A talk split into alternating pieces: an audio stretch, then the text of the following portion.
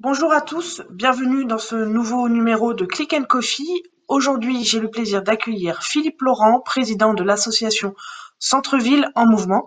Bonjour Monsieur Laurent, merci d'être à nos côtés aujourd'hui. Alors, Bonjour. pour commencer, Bonjour. Pour commencer, faisons un point sur, euh, sur la situation. Vous venez de publier un, un, baromètre sur le commerce de proximité. La crise de la Covid-19, on l'a vu, a mis en lumière la volonté des consommateurs de favoriser euh, les commerces de proximité. Que constatez-vous, vous, sur le terrain et quels enseignements ressortent euh, de ce baromètre?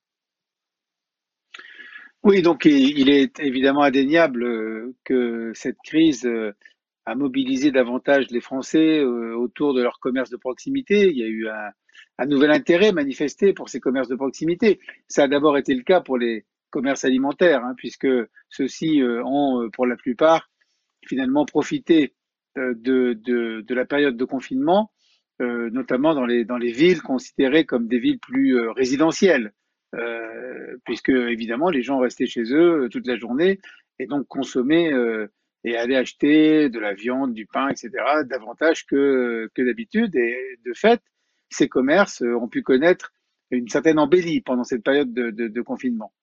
Alors évidemment, euh, c'était tout à fait différent pour les autres commerces, euh, pour l'équipement de la personne, la décoration, les librairies.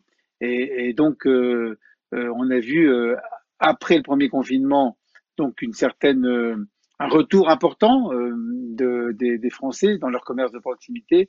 Mais après, au fil du temps, euh, dans, dans, les semaines qui ont suivi, euh, ça s'est quand même un petit peu, un petit peu effiloché, même si, et on le verra dans le baromètre, les Français euh, marquent euh, un grand intérêt et une, parfois une inquiétude aussi pour euh, l'avenir de leur, de leur, de leur centre-ville. D'accord. Selon les, résultats de, ce baromètre, un consommateur sur deux souhaiterait qu'un coup de frein soit mis dans le développement euh, de zones commerciales, notamment en périphérie. Est-ce que selon vous, cette, cette donnée montre que le commerce de centre-ville ressortira, entre guillemets, gagnant de cette période inédite qu'on est en, train de vivre? Oui, alors écoutez, euh, la question des, moratoires euh, des zones commerciales en périphérie de ville est une question que nous posons déjà depuis longtemps. Euh, là, euh, donc euh, les choses se, se, précisent de ce point de vue. alors certes, il y a la moitié des Français qui souhaitent que ça se passe, enfin qui, qui est ce moratoire, mais enfin ça veut dire qu'il y a quand même encore une moitié qui finalement trouve que c'est pas si mal de prendre sa voiture et d'aller faire ses courses dans une zone commerciale donc excentrée. Donc c'est pas non plus totalement totalement réjouissant. En réalité, si vous voulez, ce moratoire pour nous, il est important, mais il n'est certainement pas suffisant. Pour nous, le centre-ville, c'est le commerce d'abord, mais c'est pas que ça. C'est aussi euh, euh, la rénovation euh, des logements, donc réattirer les habitants dans le centre-ville. C'est l'aménagement de l'espace public. C'est la présence d'équipements culturels. en réalité, le centre-ville, c'est vraiment le cœur vivant de la ville. Et ça veut dire que les gens ont plaisir à s'y retrouver, pour toute une série d'activités, pour euh, aller au café, aller au restaurant, euh, faire ses courses, euh, donc aller à la bibliothèque, aller au cinéma, enfin bref, en tout cas, toutes ces fonctions de centralité qui font, j'allais dire, la particularité de la ville européenne, contrairement aux villes dans d'autres pays où les quartiers sont très séparés fonctionnellement. Dans, dans le centre-ville, il faut qu'on trouve de tout. Ça, c'est le modèle de la ville européenne. Moi, je regrette, par exemple, que euh, nous ayons aménagé des maisons de santé à l'extérieur des villes, parce qu'il fallait de la place. On a aménagé des maisons de santé qui ont, qui regroupé 7, 8 ou, davantage de praticiens. Ça, c'est très important de l'avoir fait, mais il aurait fallu essayer de le faire dans le centre-ville. Euh, de la même manière, on voit que toute une série euh, de, d'écoles, enfin l'université par exemple, a été excentrée aussi. Alors qu'en réalité, le modèle de la ville européenne, c'est bien que l'université est au cœur de la ville, avec tous les atouts, parfois les inconvénients aussi que cela peut représenter. Mais en tout cas, les étudiants doivent être au cœur de la ville. C'est ce qui fait euh, en réalité les caractéristiques des villes européennes. Nous y sommes en France euh, attachés. Je dois dire que d'autres pays y sont au moins aussi attachés que nous. Euh, ça n'apparaît, on n'y pense souvent pas, mais euh, les Allemands, les Italiens ou même les Espagnols sont aussi attachés que nous à ce modèle de la ville européenne.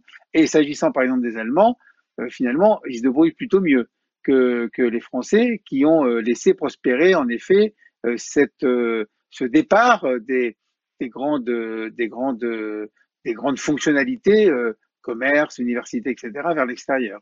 Donc on a un gros, gros chemin à faire et bah, c'est le rôle que notre association, depuis maintenant 15 ans, essaye de, de, de se donner. Alors, comment vous, comment vous agissez sur, Allez-y, allez-y. Oui, comment, comment peut-on agir? Oui, oui, tout à fait. Alors, bon, donc comme je le disais, bon, d'abord le gouvernement, euh, euh, ce gouvernement a pris, euh, a pris en compte cette affaire en créant, en mettant en place les politiques Action Cœur de Ville, les petites villes de demain, qui petites villes de demain c'est tout récent, Action Cœur de Ville c'est un peu plus ancien, et donc ça commence à, à porter ses fruits dans les plus de 200 communes qui ont contractualisé, donc c'est c'est positif, ça va dans le bon sens. Mais enfin, le chemin est quand même extrêmement important. Euh, il est extrêmement important euh, parce que euh, les villes ont pris conscience, et les élus locaux, pour la plupart, ont pris conscience de l'importance du centre-ville. Il y a finalement assez peu de temps. Ça, on en parle vraiment depuis, on va dire, bon, 5 à 10 ans. Hein. auparavant, c'était un sujet dont certains s'occupaient. bon, ben, moi-même, je me suis toujours investi pour le maintien de la vie de mon centre-ville et finalement ça marche pas mal. Mais beaucoup euh, de mes collègues n'ont pas fait euh, ce travail et ou en tout cas ont pris conscience de ça trop tardivement et donc maintenant il y a beaucoup à rattraper. Alors il y a un sujet qui me paraît très important, là je reviens sur les commerces, c'est la question du foncier. la non maîtrise par par la puissance publique ou par un opérateur de la puissance publique des murs commerciaux euh, a donné lieu évidemment à des dérives de loyers, d'autant plus que les communes prenant conscience de l'importance du centre-ville ont fait des travaux d'aménagement importants de leur centre-ville, hein, piétonisation, euh, euh, rénovation des sols, etc. Donc en donnant, enfin aménagement aussi de stationnement, donc en donnant plus de commercialité à ces, à ces, à ces, à ces murs commerciaux, alors que le propriétaire n'a strictement rien fait pour sa part. Euh, et, et, donc euh, maintenant, c'est l'action des communes qui contribue par cette augmentation de la commercialité à renchérir le prix des loyers. Donc c'est quelque chose qui va totalement à l'encontre de ce que nous souhaitons.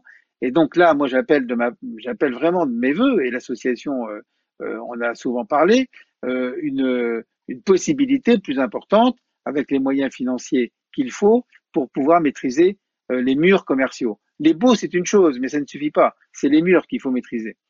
Alors, je me réjouis de ce point de vue de l'initiative qui a été prise par le gouvernement et notamment par Alain Griset, donc le ministre euh, en charge des PME, de euh, mettre en place ces foncières, euh, ces foncières urbaines commerciales qui devraient permettre aux communes, même celles qui n'ont pas beaucoup de moyens, de pouvoir quand même maîtriser ces murs commerciaux grâce aussi à l'intervention d'acteurs importants comme la Caisse des dépôts. Donc là, il y a un travail qui, là, qui, dont tout le monde a pris conscience, mais il y a, évidemment énormément de travail pour le rendre tout ça opérationnel et efficace. Est-ce qu'au sein de, l'association, vous faites, euh, vous faites de la sensibilisation ou, même preuve de pédagogie auprès des enseignes qui souhaitent se développer et qui ne pensent pas forcément au centre-ville et, vont privilégier les zones commerciales? Est-ce que vous arrivez à, échanger avec les, enseignes qui se développent en réseau pour leur montrer l'avantage et l'importance de se développer en centre-ville?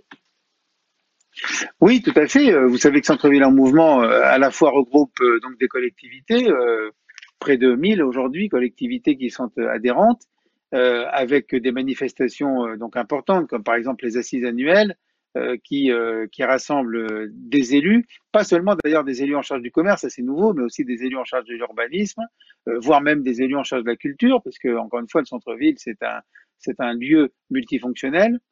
Mais l'association rassemble aussi un certain nombre d'enseignes, de réseaux et d'opérateurs euh, importants, euh, comme euh, des opérateurs bon, parapublics comme la Poste, etc., mais aussi des, des, réseaux de, de, de, de, grandes enseignes. Et ça, c'est très, très important. Nous avons aussi beaucoup de liens avec le monde de la franchise, enfin beaucoup de travail en commun avec le monde de la franchise. C'est très important. Et je crois que enfin, y a eu une espèce de, de, de, de, de, croisement en réalité des préoccupations et je crois que beaucoup de, de grandes enseignes ont parfaitement compris, d'ailleurs elles le font et elles, elles agissent hein, de ce point de vue, ont parfaitement compris euh, l'intérêt qu'il y avait et pour elles et euh, pour euh, leurs clients et finalement pour tout le monde, c'est gagnant-gagnant, de se réimplanter en centre-ville Et c'est ce que certaines sont en train de faire et ont déjà fait.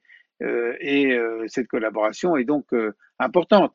Tout à l'heure, nous parlions des moratoires de zones extérieures. En réalité, nous, ne sommes pas du tout opposés à l'évolution de ces zones. Nous savons qu'il y a un certain nombre de ces zones qui doivent faire l'objet d'une rénovation, avec peut-être une évolution des, des, des, acteurs qui y sont implantés. donc, on n'est pas opposé, si vous voulez, à ce que des, choses se fassent. Hein. C'est pas un gel. c'est simplement euh, que soit euh, maîtrisée vraiment l'extension de, de, ces zones euh, commerciales à l'extérieur. Mais c'est pas un gel en disant voilà on n'y touche plus, ça devient des friches. Ça, il n'en est pas question et ça ne serait évidemment pas positif. Et donc je crois que le travail que nous faisons avec les grandes enseignes est tout à fait important, euh, y compris avec les, les, instances qui, qui sont leurs représentants. je pense au CNCC, enfin, ou, ou à d'autres. Dans, le baromètre, vous pointez également un, fait important, c'est que les Français sont en quête de proximité et sont nombreux à envisager euh, de quitter euh, les grandes villes pour des agglomérations plus petites à taille humaine. Comment expliquer cette tendance et selon vous, quel impact cela peut-il avoir sur, euh, sur le commerce de proximité et notamment de centre-ville?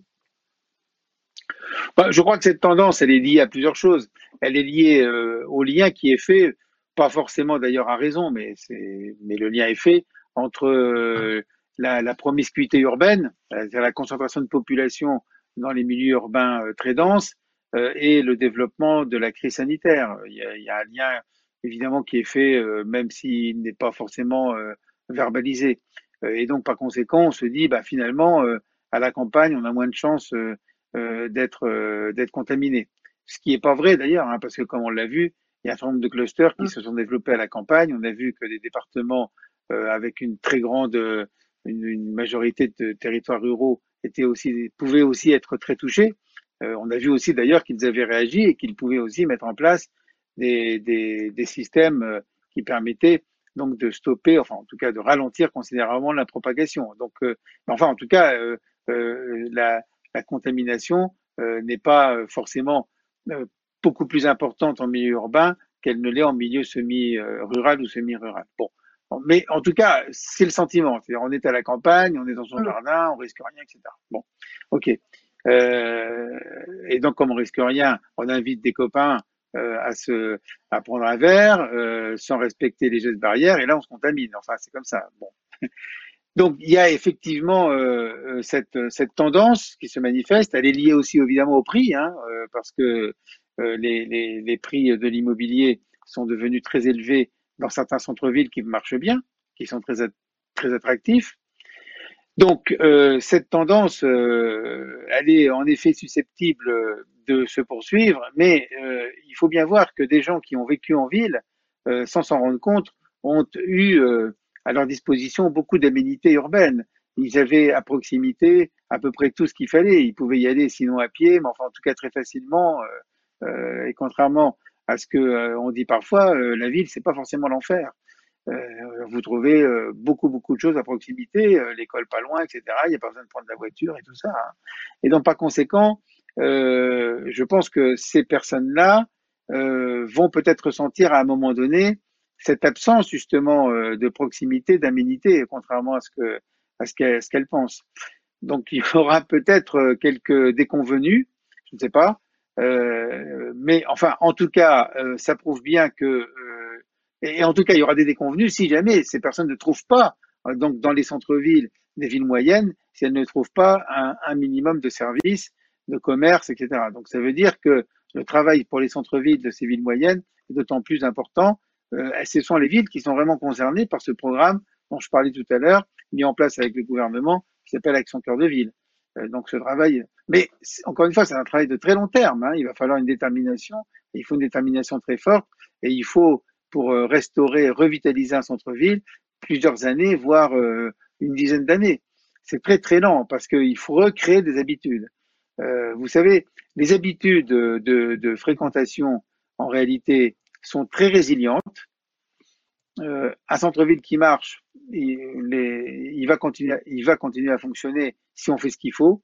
Euh, mais dès que euh, ça commence et dès que des commerces commencent à disparaître, les gens peuvent modifier leur comportement et quand ils le modifient, c'est très difficile de les faire revenir à leur comportement antérieur.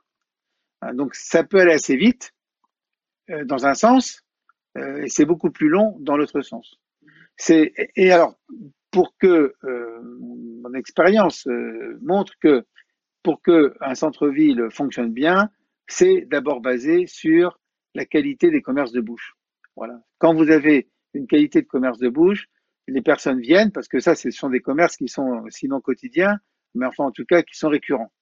Alors que les autres commerces, par exemple à des commerces euh, de vêtements ou de décoration, sont des achats plus d'impulsion. C'est-à-dire qu'on passe, puis il y a un truc qui, qui nous plaît et on rentre. Et voilà. Ce sont des commerces davantage de ce type.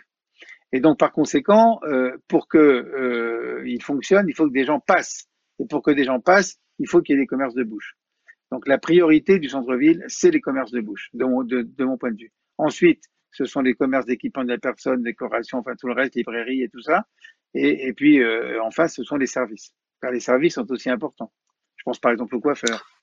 Euh, Selon vous, cet attrait pour les commerces de proximité et, selon vous, cet attrait pour les commerces de proximité qui a été euh, accentué pendant, pendant, la, crise sanitaire et, et, le premier confinement puis ce second confinement, est-ce que ça va perdurer dans le temps ou c'est qu'une tendance passagère? Écoutez, c'est difficile à dire. Je pense que c'est lié. Euh, je pense que c'est lié aussi euh, à, à l'investissement des commerçants eux-mêmes et à l'investissement des, de leurs partenaires numéro un que sont évidemment les communes, euh, et puis aussi euh, les organismes consulaires, les chambres des métiers, les chambres de commerce. Il y a un investissement important pour faire en sorte que la qualité de ces commerces s'accroisse, les services rendus aussi euh, s'accroissent, comme par exemple le click and collect, qui a fonctionné. Je ne dis pas que ça ait ça a fonctionné de manière totale, etc. Mais enfin, qui a quand même fonctionné. Il y a eu une espèce de petit euh, basculement euh, à l'occasion du confinement, hein, ça c'est clair, pour un certain nombre de commerces. Mais ce que je veux dire, c'est que le click and collect n'est pas la solution. Le e-commerce, c'est pas la solution pour le commerce de proximité. Le commerce de proximité, il faut que les gens viennent. C'est fait pour ça. C'est un lieu de lien, c'est un, lieu de lien social, c'est un lieu de rencontre, euh, et, et c'est euh, sur un plan, j'allais dire, donc d'organisation de la société, c'est un élément très important. C'est presque le commerce de proximité, c'est presque, c'est un côté service public. voilà, comme le café euh, euh, ou comme comme la brasserie, c'est un côté service public. C'est pour ça que les maires sont totalement donc pertinents, sont enfin ont toute légitimité pour intervenir dans ces questions-là et pour accompagner. Ils ont légitimité c'est une politique publique. Le politique de centre-ville, c'est une politique publique. C'est pas simplement fait pour euh, aider euh, un, commerçant à, continuer à vivre jusqu'à sa retraite euh, correctement. C'est pas ça. C'est une politique de, service public. Et donc, c'est pour ça que les maires interviennent.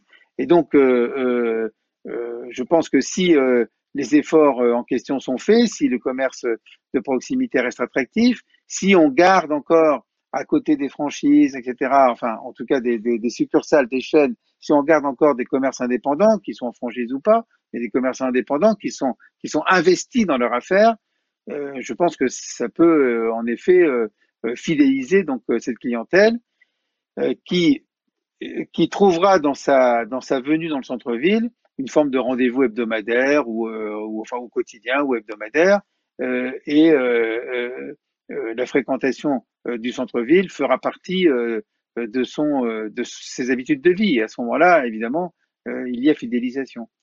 Donc c'est vraiment un travail, j'allais dire, enfin quotidien, profond, où tout le monde doit doit s'impliquer. Merci beaucoup, Monsieur Laurent, pour ces analyses. Euh, je vous souhaite à vous tous une bonne journée. À très bientôt pour un nouveau Click and Coffee.